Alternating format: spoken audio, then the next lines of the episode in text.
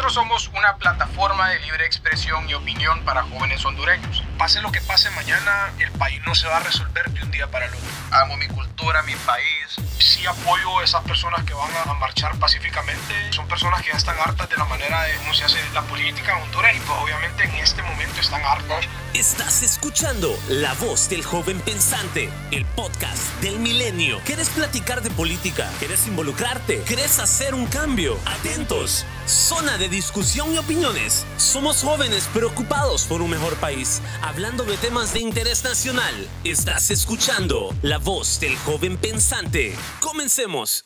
Buenas tardes, hoy es martes 15 de octubre, esta es la segunda semana del juicio de Juan Antonio Hernández y tenemos con ustedes un invitado desde lejos, Juan Pablo Sabión.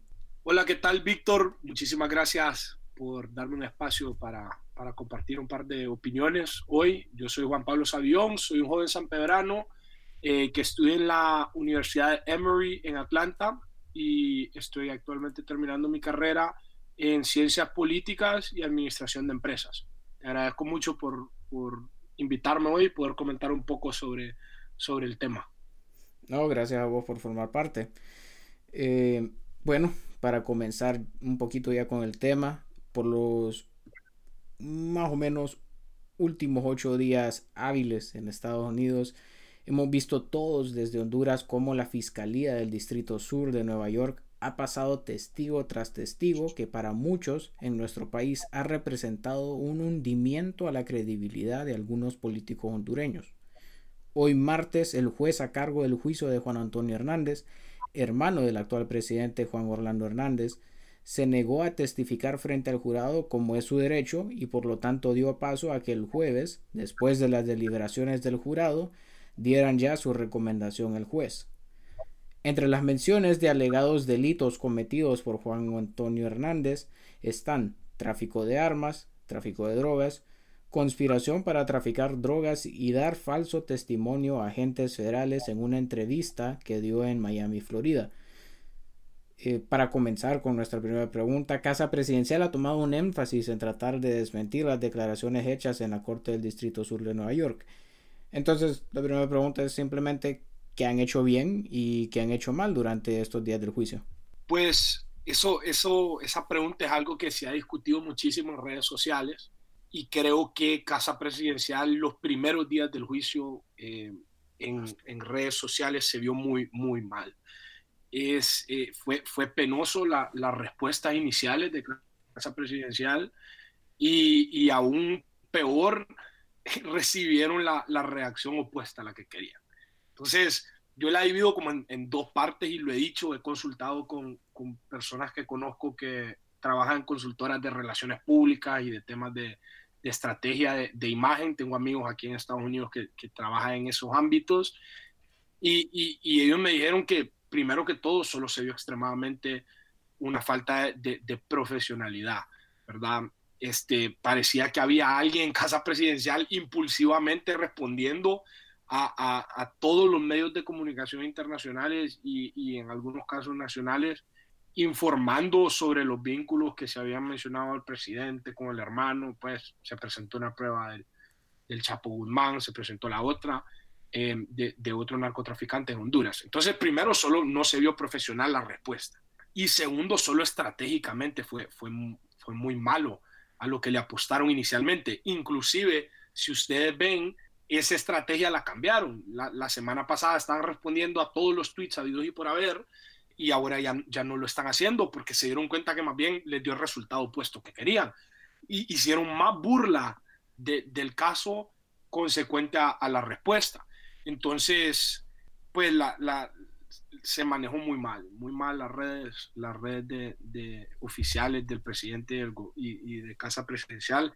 Y, y, siento que hay que considerar que, que esto nos, nos deja una apreciación a nivel internacional pues, muy malo del país porque ya de por sí nos vemos envueltos en un juicio, en una corte en Estados Unidos, y ahora con las respuestas improfesionales, inclusive con, con, con errores en, en, gramaticales y ortográficos a la hora de, de, hacer la traducción. Entonces sí, esa sería mi, mi, mi, apreciación, la verdad, en cuanto a esa pregunta. A mí lo que me parece interesante son dos cosas. Eh, primero, lo que acabas de mencionar, que es la simple traducción. A mí se me parece imposible que el gobierno de un país no haya podido encontrar a una persona de que pudiese básicamente traducir del español al inglés lo que querían decir. Y el mejor ejemplo de eso es cuando se quisieron referir al fiscal de, del Distrito Sur en los primeros días, que lo llamaron el fiscal, o sea, fiscal, cuando es el attorney o el district attorney o el federal attorney. Correcto. No, y, fíjate que quería agregar un punto de que eso también solo hizo referencia a otro montón de apreciaciones que se dieron en varios, eh, en varios foros eh, de lo poco que saben muchas personas del, del sistema judicial de Estados Unidos. Este, pues habían, había una pregunta también que, que me pareció interesante, que muchas personas no entendían por qué eh, se dice el gobierno versus Juan Antonio Hernández, o, como se llama, the people, el pueblo versus Juan Antonio Hernández, y es porque hay, hay esa, esa noción inclusive hasta, hasta romántica de que un crimen contra un Estado eh, es una violación hacia el contrato social de, de, un país, y por eso es que el Estado eh, que, se ha violentado el contrato social responde a aquel que viola contra o atienta contra la soberanía o contra las leyes de un país. Entonces es, bien interesante conceptos que inclusive pues aquí en, en, Estados Unidos son muy básicos y se aprenden en, en, la universidad o inclusive hasta en el colegio, pero pues muchas personas no los manejaban. Sí, yo creo que el momento en el cual hicieron ese cambio la, a la forma en cómo hacían las respuestas es cuando la persona que, que estaba hablando con el presidente sobre los bombillos hizo el error de 7 por 4 es 14, que eso fue instantáneamente ridiculizado por donde sea. Eh, eh, la Casa Presidencial fue bien rápida en agarrar eso, convertirlo en un video y aceptarse y burlarse ellos mismos de, de, de su propio error pero tornarlo en una campaña que era proactiva. Y lo que yo me pregunto es, si ellos pudieron hacer eso con tan poco tiempo, porque fue básicamente 24 o 36 horas, ¿por qué no pudieron con tanta antelación, sabiendo de que el juicio era en esa fecha, el haberse preparado mejor para dar respuestas que al menos sonasen elocuentes eh, frente al público? No, y también hay que considerar que esto es algo que ya se esperaba, ya se esperaba que iba a ser un juicio eh, este, contra, contra Cuesta para, para el gobierno, ya se esperaba que se iban a dar muchas declaraciones negativas que vinculaban muchas cosas, eh, y, o sea, narcotraficantes con, con, con políticos en Honduras. Entonces, ¿por qué no preparar una estrategia pública? Al final del día, no, pues se, se vio muy mal, se vio muy mal eh, eh, en redes sociales. Definitivamente. Eh, local, no, yo creería que lleva la parte preferida tuya de, este, de esta conversación, que sería, ¿qué crees va a ser el resultado o el cambio a la política o la sociedad hondureña dependiendo del resultado del juicio, ya sea un resultado condenatorio o un resultado absolutorio? Sí, mira, yo siento que esta es una muy buena pregunta y siento que, y creo que Vigil estaba, estaba tocando sobre este tema en el podcast pasado. Eh, y Vigil dijo que, que no era tan importante eh, la, si era condenatorio o absolutorio. Obviamente sí hay, hay, hay mucha importancia de, de, de, cómo se va a desenvolver todo. Obviamente si es condenado se va a saber que hay cosas que fueron verdad y si es absolutorio se va a saber que, que pues hubo una defensa y, no, no habían pruebas suficientes. Pero ese no es el punto. El punto es que cuál es el resultado y cómo, cómo este juicio va a afectar a nuestro país, que es lo más importante. Yo creo que para entender qué representa este juicio hay que entender que a mi criterio Honduras vive una coyuntura crítica. Y pues para los que no saben, una coyuntura crítica, según dos politólogos eh, famosos que se llaman Robinson y Acemoglu, es básicamente una, un, gran acontecimiento o confluencia de factores que trastorna el equilibrio económico político existente para romper el círculo de instituciones extractivas o intensificar su aparición. Y yo pienso, Víctor, y es algo que yo te he comentado en otras ocasiones, que Honduras ha vivido una coyuntura crítica por, por 10 años. Y, esta coyuntura crítica comenzó en el golpe de Estado y hoy la seguimos viviendo. Podemos mencionar eh, este, crisis tras crisis, tras crisis, tras crisis.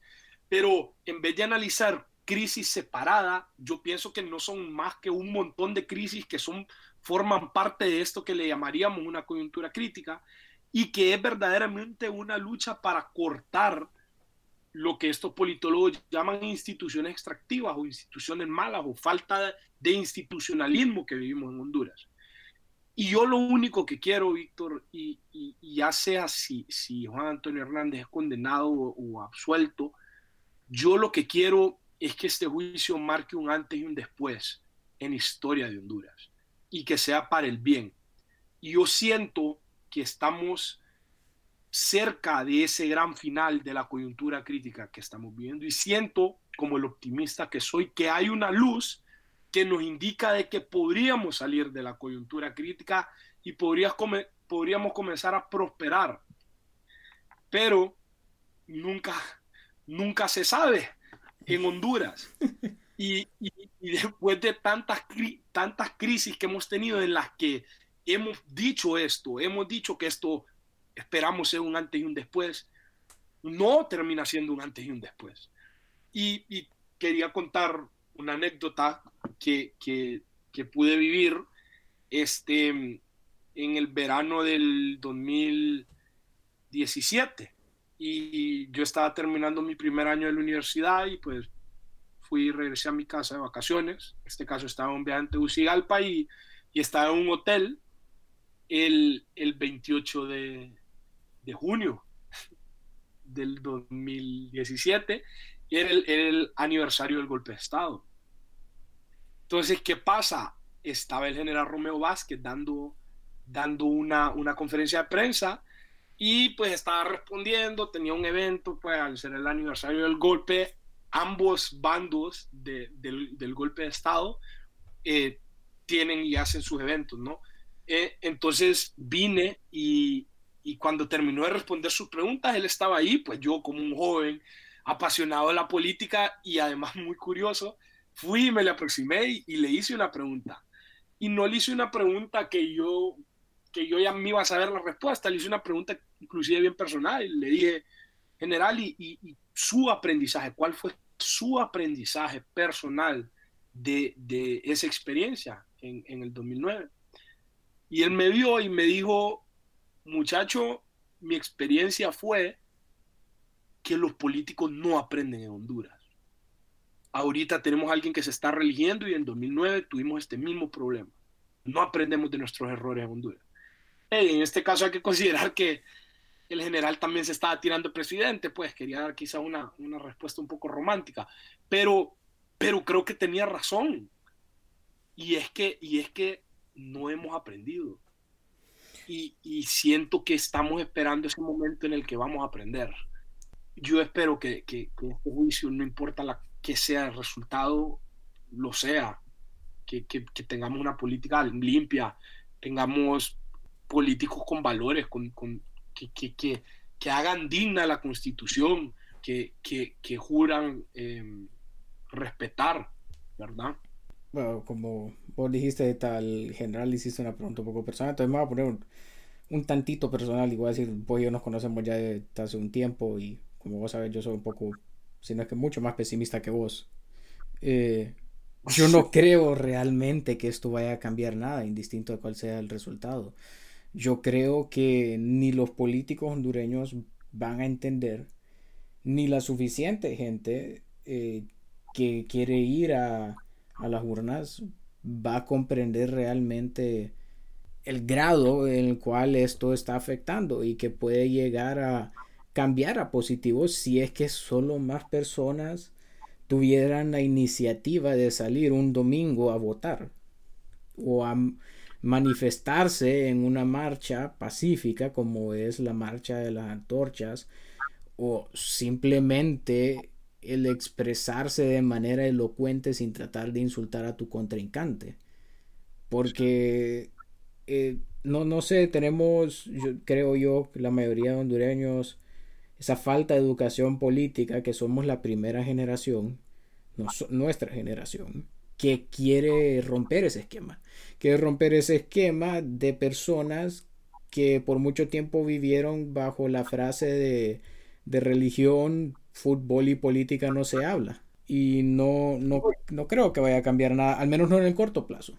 Víctor, y esto algo, fíjate que me, me trae a, al artículo que recién publicaste, que le recomiendo a todos los que están escuchando este podcast que lo lean. Lo publicó, o sea, se publicó en el milenio el 14 de octubre y se llama La evaluación del escándalo. Y siento que, que lo, tu argumento, Víctor, de que hemos tenido tanta crisis que, que, así como, como cuando un gobierno, un banco central imprime mucho dinero, el dinero se evalúa, hemos devaluado el escándalo las redes sociales, lo hemos devaluado eh, casi que, que, que, que, haciéndole burla de tanto, de tanto escándalo que hemos tenido, que ya el escándalo es algo normal. Y eso es verdaderamente preocupante porque no lo debería de ser. Y, y, y a mí eh, me, me, me, llama la atención mucho el hecho de que la pregunta que me hiciste tenía que ver con la sociedad también. O sea, ya, ya discutimos el ámbito político, pero la evaluación del escándalo que vos argumentás, es nuestro, nuestro mea culpa como sociedad, ¿no? O sea, que nosotros lo debemos asumir. Eh, el otro día eh, eh, escribí un tweet que decía que la sociedad hondureña está lista para recibir ese nuevo líder que no aparece. Y, es un concepto que he estado pensando mucho sobre quién es este famoso líder que nos va a sacar del subdesarrollo. Yo siempre he pensado que no puede ser uno, tienen que ser varios, tiene que ser un equipo, pues porque el, el, el, hoyo, estamos metidos en un hoyo demasiado grande que no, no podemos recaer en los hombros de una persona. Y ahí es cuando yo pienso que nosotros como sociedad tenemos que ser más activos y nos tenemos que involucrar más. Y aquí voy a contar otra anécdota que algo que, que me ha tenido pensando mucho sobre, lo, sobre el acontecer político en Honduras, pero todos sabemos aquí que, que próximamente se planean en el Congreso eh, votar por ese código penal, que verdad es un código penal que, que, que se le denomina el código penal de la impunidad que favorece a personas corruptas y narcotraficantes. Y entonces vi que, que, que varios líderes de la oposición enviaron, eh, eh, anunciaron que iba a haber una marcha pacífica mañana y que iban a entregar firmas. Entonces dije, hey, buenísimo, van a entregar las firmas que yo he visto que han estado recaudando personas que yo, que yo he conocido y que vos hemos conocido. Sí, correcto. Y miro cuántas cuánta firmas recaudaron. Recaudaron 7 mil firmas. Entonces digo, tenemos 30, creo que son 30 organizaciones detrás de este código penal, ¿verdad? Y, y es un código penal malísimo, ¿verdad? Que, que, que, la verdad es una la justicia en Honduras. Y solo 7 mil firmas recolectamos. O sea, eso es algo que a mí que me parece, me, me parece ilógico, ¿eh? pero todo el mundo está en contra del código penal. ¿Cómo solo vamos a recaudar 7 mil firmas? O sea, hay 14 mil estudiantes en Unitec. Creo que hay muchísimo más en la privada, en, en la autónoma, en, en, la católica, y solo 7 mil firmas logramos recaudar con el apoyo de 30 organizaciones de sociedad civil. Entonces ahí es donde yo digo, tenemos que hacer más. Nos tenemos que involucrar más, tenemos que comenzar a hablar de estos temas. Si vemos que, estamos, que hay una firma para una causa, para oponerse a algo que es malo para el país, pongamos nuestra firma ahí. Pero, pero de verdad que es hora que, que ya que ya tom, tom, tomemos el asunto a, nuestras manos y, y, cada uno desde nuestra propia trinchera. Yo siempre lo he dicho, no es que todo el mundo va a ser político, ¿verdad? Ocupamos buenos empresarios, ocupamos buenos emprendedores, ocupamos buenos maestros, ocupamos buenos eh, eh, funcionarios públicos, pero, pero no, podemos, no podemos siempre estar viendo al, al sistema político que lo hemos criticado y ya tenemos que comenzar a asumir nosotros cuándo es que vamos a tomar acción sobre los temas que nos interesan de verdad. Yo creo que mencionaste un, un detalle extremadamente acertado, eh, la mea culpa. la, la sociedad hondureña genuinamente no ha llegado a, a comprender de que tienen una, una, carga de culpabilidad muy grande, eh, que somos un pueblo tremendamente conformista y acomodado a cómo están las cosas. Me encantaría que mm, hubiese un poco más de, de acción social, de acción social pacífica, claro, y que, que, pues algo resulte, o sea, han sido ocho días y, y voy a terminar dentro de poco, pero han sido ocho días de juicios en los cuales han habido acusaciones eh, y alegatos tremendos, o sea, tremendamente dañinos a las figuras públicas y no ha ocurrido nada. No ha ocurrido absolutamente nada. Yo creo que eso es un testamento muy, muy concreto de lo conformistas que somos como, como país. Eh, no sé si quieres agregar algún detalle para finalizar. No, Víctor, la verdad es que estoy completamente de acuerdo. Eh, y siento que también algo que tenemos que comprender es que eh, esta, este activismo social no es algo que, que, se, que, que se construye de un día para otro.